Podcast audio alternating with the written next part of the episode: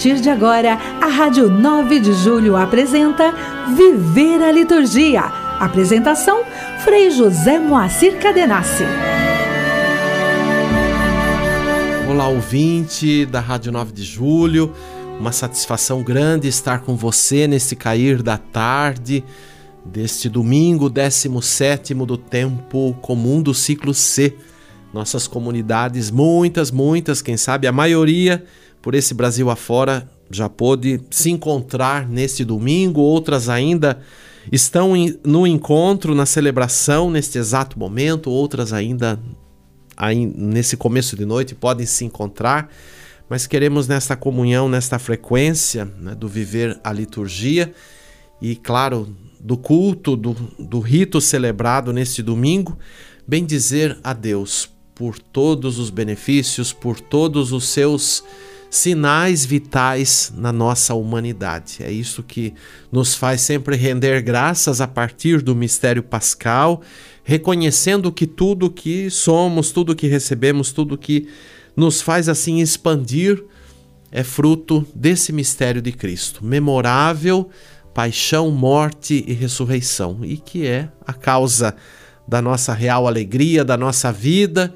e do nosso caminhar com persistência nas etapas da história. Inclusive neste tempo da graça que vivemos, mesmo com os desafios, mesmo com as contrariedades, mas Deus sempre conosco e vamos caminhando neste despojar né, de cada dia, mas abraçando a plenitude. Então, e neste domingo, Jesus também, devido a um pedido dos discípulos, é o que nós recordamos no Evangelho de Lucas, ensina o seu discipulado a rezar, a se dirigir ao Pai, a dizer que santificado seja o nome do Pai, que venha o reino do Pai, que o Pai nos dê a cada dia o pão de que precisamos, que perdoe os nossos pecados, pois também nós devemos perdoar a todos os nossos devedores, é a linguagem de Lucas, e ainda pede para não nos deixar cair em tentação. Ou seja, este colóquio com o Pai, este princípio de oração que nós sempre dizemos que é o Pai Nosso, foi assim consagrado esse título do Pai Nosso, é na verdade um convite para permanecermos nesse colóquio é, frequente e, por que não, de 24 horas por dia, como lembra o salmista, meditar dia e noite a lei do Senhor estarmos nesta frequência de diálogo, de colóquio com o Senhor da vida. E Cristo é o mediador desta prece e desta vida continuada em súplica e louvor ao Criador. Então pensemos nisso e com Lucas contemplemos Jesus muitas vezes rezando, se retirando e se colocando como verdadeiro modelo de oração. A verdadeira oração é esse colóquio com o Pai mesmo que se chegue num grau de um silêncio profundo, né? de realmente uma escuta, sem mais ter que dizer, sem mais ter que pedir, mas acolher e viver a plena comunhão. Que a gente possa progredir na via da oração. Mergulhados na vida de Cristo, exultamos de grande alegria. Liturgia Semanal. Os seus feitos ecoam no mundo, Sua Páscoa é nossa valia. Celebramos hoje o 17 domingo do tempo comum do ciclo C.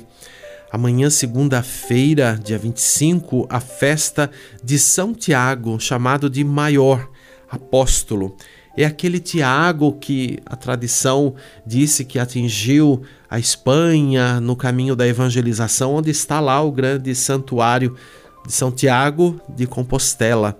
Então é este Tiago que nós vamos recordar.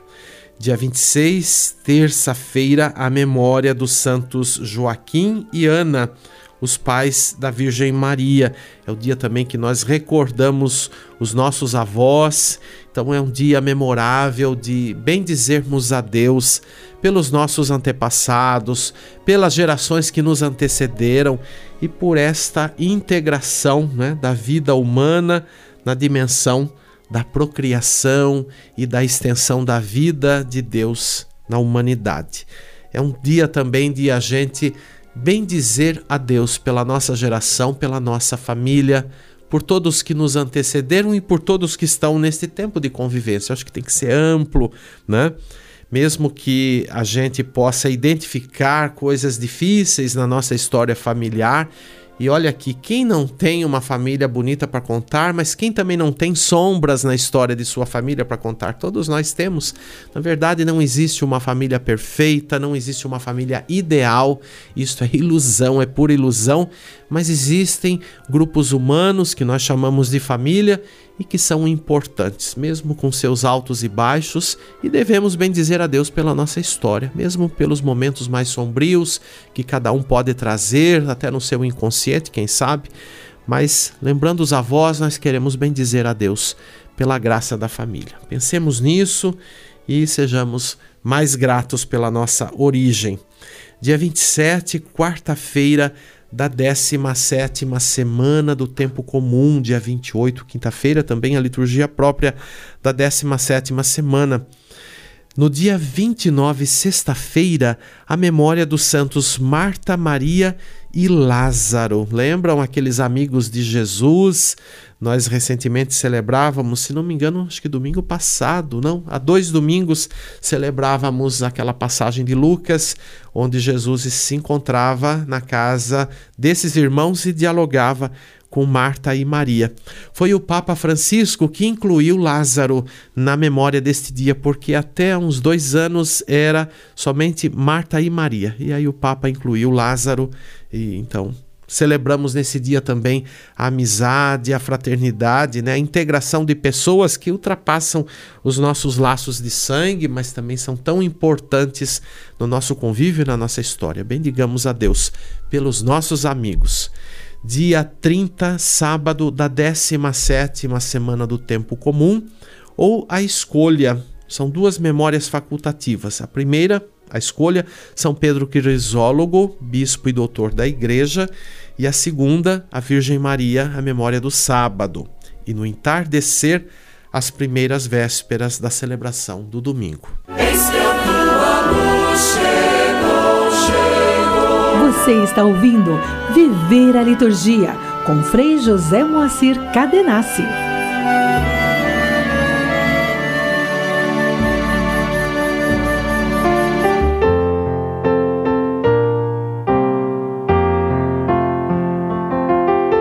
Igreja e Liturgia. Hoje nós vamos concluir a série sobre a dedicação da igreja do altar a partir do rito, mas temos comentado nos primeiros programas a dimensão do rito, o sentido de, de consagrar um espaço sagrado, de consagrar o altar, né? ambos que têm o mesmo trato que o ser humano tem na consagração batismal, depois na confirmação, por causa da unção com o óleo do crisma, né? e depois também a ordenação presbiteral é, e também episcopal, no qual se utiliza o óleo do crisma. Então, é, e nós começamos no, no último programa, né, a, a reta final aqui da, das seis semanas, falando das imagens da igreja. Recordamos a igreja como esposa, virgem e mãe, depois a igreja como vinha, e hoje vamos recordar a igreja como tabernáculo e templo e também como cidade. Imagens todas bíblicas para assim nos ajudar a aprofundar a vida e a vocação de ser igreja. Como sempre estou dizendo aqui, a gente considera o templo, mas o templo é a imagem viva ou o indicativo simbólico, porque é o lugar sagrado da reunião, do encontro, da celebração da liturgia, mas indica a humanidade, o corpo de Cristo formado pelos batizados, né? Em primeiro lugar, esse nível da consciência que é o batismo, então, assim consideramos a igreja de Jesus, mas também temos um sentimento de fraternidade universal, considerando a humanidade neste caminho e no desejo de que todos conheçam o Filho de Deus, Jesus Cristo, que se encarnou e por nós entregou a sua vida. Então, esse é o caminho longo da evangelização, né? Até que tudo é, seja consumado, até que Deus seja o tudo em todos. Vamos lá em frente. Então, hoje recordando a igreja como tabernáculo e templo, esses símbolos. Então, a imagem do tabernáculo e do templo recorda logo a, a nossa mente, a nossa memória, o lugar da presença e da morada de Deus, né? Eu me lembro quando eu era criança, dizia onde que Deus está? Deus está na igreja, mora na igreja, né? E quando entrava na igreja ainda a gente via o sacrário, via a lamparina lá tremulando e dizia: Olha, ainda lá dentro está Jesus, ele mora ali dentro. Então ficou muito forte, né? Depois é claro que a gente vai crescendo, vai ampliando, vai é, sendo catequizado e estou sendo catequizado, estamos sendo catequizados até hoje, porque a igreja vive uma catequese permanente, né? Vamos vivendo as etapas, mas estamos sempre nesta frequência do aprofundamento, do, do aprendizado. E aí a gente entende que Deus também se faz presente nos espaços, mas Deus está presente em primeiro lugar no íntimo do ser humano, porque se não houver essa percepção, nós também não, não temos como entender a, a dimensão simbólica do espaço. Mas vamos entendendo também que Deus está presente em todo o universo, em todo o cosmos, no mais íntimo da criação. Então, isso é fantástico, né? Eu sou franciscano, nosso fundador, São Francisco de Assis, chegou também nesse nível de percepção, né? De um louvor universal por parte de todas as criaturas, e a gente recorda aquele famoso cântico das criaturas que ele entoou já no declínio da vida, próximo de, da sua vivência da morte corporal e explicitou ali, né, num momento de crise profunda, de uma escuridão profunda, a iluminação de Deus na sua vida e o reconhecimento universal né, por parte de todas as criaturas que ele recordou de que Deus é o Senhor da vida e o autor de tudo. Então, o templo, na verdade, somos nós, né? Então já vimos que Cristo, na sua humanidade, é o templo, ele também é o templo, onde habita a plenitude da divindade. Ele é Deus e ele é ser humano também, porque se encarnou. E essa personalização e também espiritualização do templo já se encontra no Primeiro Testamento, no Antigo Testamento. Deus se retira do templo de Jerusalém quando Israel continua a agir contra a sua vocação de ser o templo de Deus. Né? E aí a gente tem que levar o nosso pensamento lá para a história de Israel, para o período da monarquia, o que isso significa, por que, que se construiu um templo. Então vale a pena conferir duas passagens do profeta Ezequiel, né, que falam desse afastamento de Deus do templo. Confira aí, capítulo 10, versículos 4 e depois dos versículos 18 a 19. E, e também Ezequiel, capítulo 11, versículos 22 e 23. Nesse contexto do profeta, Deus promete construir com pedras vivas, olha, já está indicando a humanidade, um templo novo e inviolável, o novo Israel com coração não de pedra, mas de carne, onde ele habitará para sempre. Um texto tão precioso que a gente até retoma um pouco no tempo da quaresma, né? E está lá também em Ezequiel, no capítulo 36, versículos 24 a 27, e depois Ezequiel, capítulo 37, versículos 26 e 27.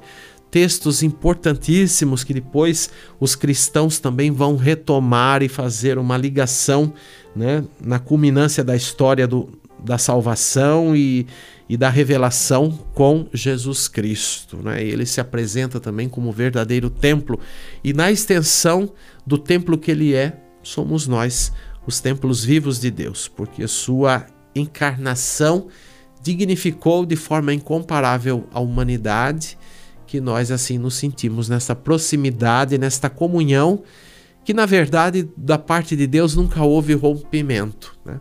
mas da parte humana sempre as infidelidades, as não compreensões, os não aprofundamentos, o ego que muitas vezes quer se fazer no tom da onipotência, querer ser e agir como o próprio Deus. Nós temos uma tendência forte para isso, não de querer controlar tudo, de dominar tudo, como se Deus fosse controle de tudo e domínio de tudo, né? Hoje as pessoas dizem muito isso: "Ah, Deus no controle". Será que Deus controla? Interrogação. É para a gente pensar. Pensem, observem. Deus é liberdade plena, Deus não impõe nada a ninguém, estamos caminhando nesta liberdade, mas precisamos saber usar esta liberdade, não? Então Deus também tem uma pedagogia. Não tenho aqui como explicar isso, mas cada um precisa também perceber e nós aqui refletindo estamos nessa missão de ajudar a perceber coisas que de repente o óbvio, o senso comum aí não permitem que a gente aprofunde, que a gente é, extrapole né, limites até impostos nessa dimensão de imaginar, de pensar, de conceber a própria vida divina na nossa vida. Então, aqui pensando na história do templo, do tabernáculo, é, olha quanta coisa vai resultando na reflexão. A gente recorda que os cristãos os primeiros, né, haviam tomado consciência de constituírem-se unidos a Cristo tal templo vivo já antes da destruição do templo de Jerusalém. Então marca lá para o ano 70, aquela década de 70, 80, a destruição do templo de Jerusalém, que foi um baque para a comunidade judaica, que abalou também alguns cristãos que ainda tentavam conjugar a partir dos ensinamentos de Jesus, a, a primeira etapa da fé vivida no judaísmo. Então, os cristãos foram também percebendo que não havia mais essa dependência. Aliás, o, o, apóstolo João, no seu evangelho, quando Jesus entregou a sua vida na cruz, quando deu o último suspiro, diz lá que o véu do santuário do templo se rasgou de alto a baixo, ou seja, não existe mais nenhum véu que separa a comunhão do humano para com Deus. Né? O Templo de Jerusalém virou um lugar fechado, o lugar onde estava a Arca da Aliança, o Santo dos Santos, que era a dimensão material da presença de Deus, aquele simbolismo todo, né? E, e o que continha na arca, é, as tábuas da lei, algum fragmento do maná e, e mais alguns outros elementos. Então, tudo isso fez com que no imaginário se aprisionasse Deus ali naquele lugar, naquele tabernáculo, e só tinha acesso ali uma vez por ano é, um sacerdote, um sumo sacerdote escolhido, muitas vezes até uma manipulação para se escolher quem iria. Né? Havia uma política também dentro do templo. E o povo imagina quem, só com sacrifícios ali, onde podia entrar e olhe lá. Então se tornou Deus algo distante, né? E com Jesus a gente tem esta proximidade incomparável que agora ninguém mais pode nos afastar, né? Mesmo que alguns concebam uma religiosidade até dentro do catolicismo, né, de afastamento de Deus lá e nós aqui e, e com todos esses superlativos, né, atribuídos a Deus, quer dizer, tudo isso tem um, um caráter positivo, mas não vamos nos afastar, nada pode afastar se houver a, a sensação de afastamento, se houver né, um, um, sentimento disto, é produção nossa. Da parte de Deus não, não existe nada disso. E a garantia é Jesus, que continua vivo, presente no meio de nós, é o acesso livre à intimidade com Deus, a confiança, né? Por isso que eu digo que quem realmente é amigo de Deus, de verdade, não tem medo de Deus, não tem problema de, na sua oração, né? Domingo passado, Jesus nos ensinando a rezar, a estar na frequência do diálogo com Deus não tem medo na sua oração de falar para Deus o que quer, o que deseja e o que também o aflige, né? E até diante dos, das dúvidas que tem sobre o próprio Deus, diante do caminho que muitas vezes acaba tendo uma dinâmica diferente daquilo que a gente planejou, daquilo que a gente queria, e às vezes a gente chega até o extremo, por que não, de culpar a Deus né, por aquilo. Então, converse mais com Deus, seja próximo, fale o que você quiser para Ele, não tenha medo. Isto é liberdade e isto é libertador ao mesmo tempo. Não tenhamos medo. Santa Teresa de Ávila, que foi uma grande amiga de Deus, que também nos deixou um testemunho forte de não ter este tipo de reserva para dialogar com Deus, mas ser aberto, lançar-se mesmo no diálogo, na comunhão com Ele, porque é isso, temos que aproveitar, viver esse tempo da graça, isso é a graça na nossa vida, né? e não criar um sistema de, de distanciamento, daí eu precisar de mil é, recursos para chegar até Deus, né? Então, quanta coisa para a gente conversar sobre isso, hein? Mas Tá vendo? Tudo isso é relação dessa imagem do templo do tabernáculo. E aí a gente precisa perceber que o templo somos nós, em primeiro lugar essencialmente, e que Deus está aqui. Né? Não tem mais como se afastar dele, embora as pessoas acham que se afastam de Deus, estão longe ou que Deus se afasta delas. Impossível. Eu não creio que há esse afastamento. Eu creio que Deus está para sempre em cada um de nós. E isto é bíblico, isto é evangélico, precisamos recuperar sempre. Né? Então, a ressurreição de Cristo lança para nós os fundamentos para essa nova construção, para essa humanidade que é o templo de Deus. O templo se constrói, a gente recorda lá com Ezequiel que a gente citou, com pedras vivas, escolhidas, né? E assim unidas pela caridade, na força do Espírito Santo. O Espírito que continuamente está aí despertando na igreja a memória né, de recordar os feitos de Deus na pessoa de Jesus Cristo, no seu serviço, na sua benevolência à humanidade. E algo que não foi só lá um acontecimento de dois mil e tantos anos atrás, mas que repercute nos nossos dias.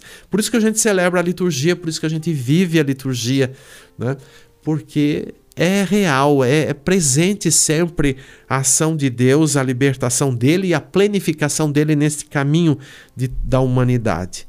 Então, são muitos os textos da Escritura que nos falam desta dimensão da construção. A gente pode recordar a primeira carta de Pedro, 1 Coríntios, o Evangelho de Marcos, carta aos Efésios, né? a figura do corpo também na primeira carta aos Coríntios, na carta aos Romanos tudo está ligado e pertencente à mesma ideia, né? Assim também, se a gente pensa no templo, lugar de culto, o espaço da celebração, a gente pensa na igreja como a imagem da cidade, a nova Jerusalém. Nós também somos esta nova cidade. Aí pensando no coletivo, né, no corpo de Cristo, a última imagem que revela esta natureza interna da igreja é a da cidade. E o conceito de cidade implica como um recinto habitado, como um lugar fortificado. Cidade, na cultura grega, e essa cultura perdurava também é o que nós chamamos do, do helenismo, né? no, no, no, no, tempo de Jesus e até num, num, período anterior a ele, essa difusão da cultura grega, e isso também entrou no território de Israel, inclusive gerou conflito na própria religião de Israel. A gente tem acenos disso, marcas disso no, no Primeiro Testamento, mas cidade para o mundo grego é o centro da civilização e a base da organização do Estado. A gente sempre faz uma associação, a palavra de Deus também sempre associou a dimensão da vida, a realidade da vida, e dentro das culturas da época, com a dimensão da revelação. Né? Então, Jerusalém, para os judeus, é essa cidade, é a cidade santa, é o símbolo da sua fé, da sua independência e da sua identidade nacional. Né? Então, é o lugar da paz, da prosperidade, e a gente vê isso no, profeta Isaías, no profeta Jeremias, nos Salmos. Jerusalém que é reconstruída e a imagem da igreja celeste. Quantas vezes Jerusalém passou por destruição, depois por reconstrução, né? E assim por diante, até lá para o ano 70, que a gente lembrou a destruição do templo, de parte da cidade, e o templo que nunca mais foi reconstruído. Está lá né, o dito Muro das Lamentações, que é o que restou da última reconstrução dentre tantas que aconteceram na história desde a primeira construção do templo. Então esses símbolos todos, né? E esta Jerusalém que é a cidade santa que o apóstolo João contempla e cita no livro do Apocalipse, no fim da renovação do mundo. Esta cidade que desce do céu de junto de Deus, que é adornada como esposa preparada para o seu esposo. A semana passada lembrávamos dessa dimensão do esponsal. Está lá no Apocalipse, capítulo 21, né? E como também os exilados, os peregrinos se dirigiam para Jerusalém, assistiam como os cristãos, né, a dimensão de uma vida nova, viviam isto, né? E para quem sentia que não tinha uma morada nesta terra, Jerusalém era o ideal da cidade para se atingir até a plenitude dos céus. Então, no rito da dedicação da igreja, esse tema da cidade também é muito desenvolvido. A gente recordou nos primeiros movimentos aqui, né? A dimensão do rito da dedicação da igreja. Enfim, a cidade que é construída também sobre uma montanha, subir a Jerusalém, né? Tem os salmos de subida, vamos à casa do Senhor, então implica pela dimensão geográfica onde está localizada, né? Subir. Então nesta cidade que é construída sobre a montanha, sobre a pedra destacada da montanha, não por mão de um ser humano, mas por mão do próprio Deus.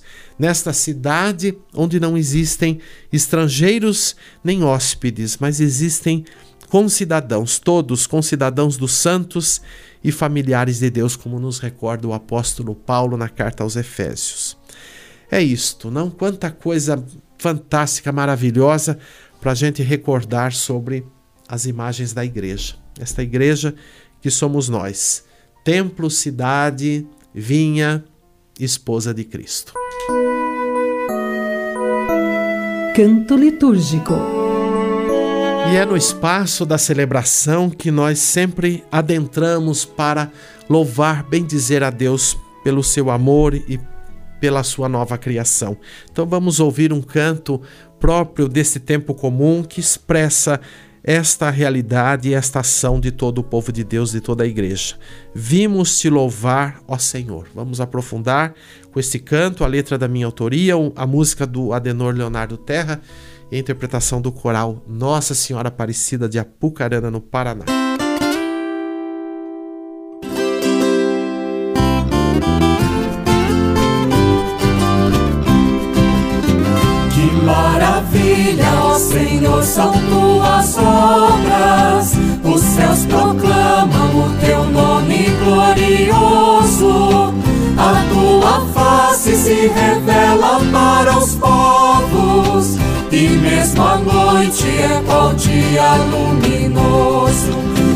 Vimos te louvar, ó Senhor do universo, proclamar Deus feitos ao cantarmos nossos versos.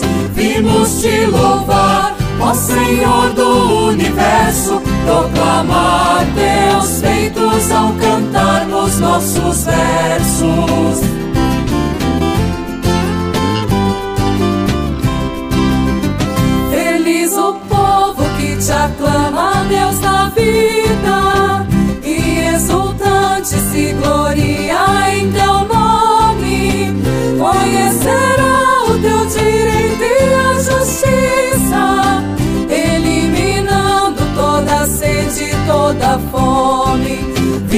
Te louvar, ó Senhor do universo, proclamar Deus feitos ao cantarmos nossos versos vimos te louvar, ó Senhor do universo, proclamar teus feitos ao cantarmos nossos versos.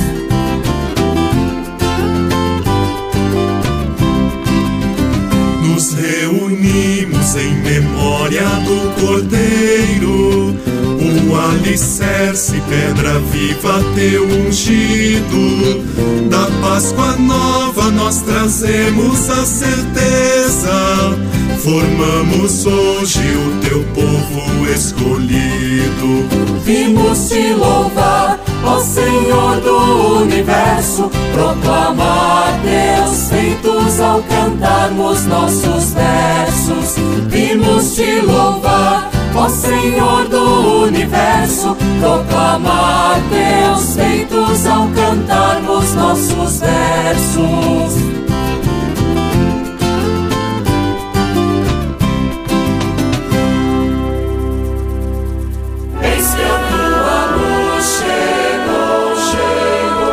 Você está ouvindo Viver a Liturgia com Frei José Moacir Cadenassi.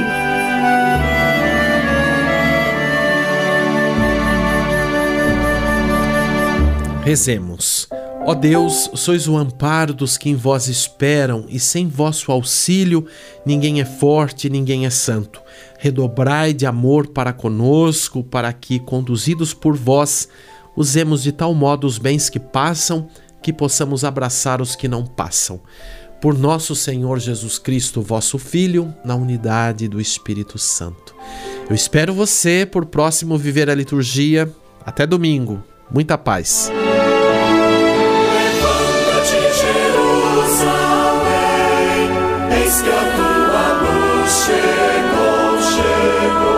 Pela Rádio 9 de Julho Católica, você acompanhou o programa Viver a Liturgia, com Frei José Moacir Cadenassi.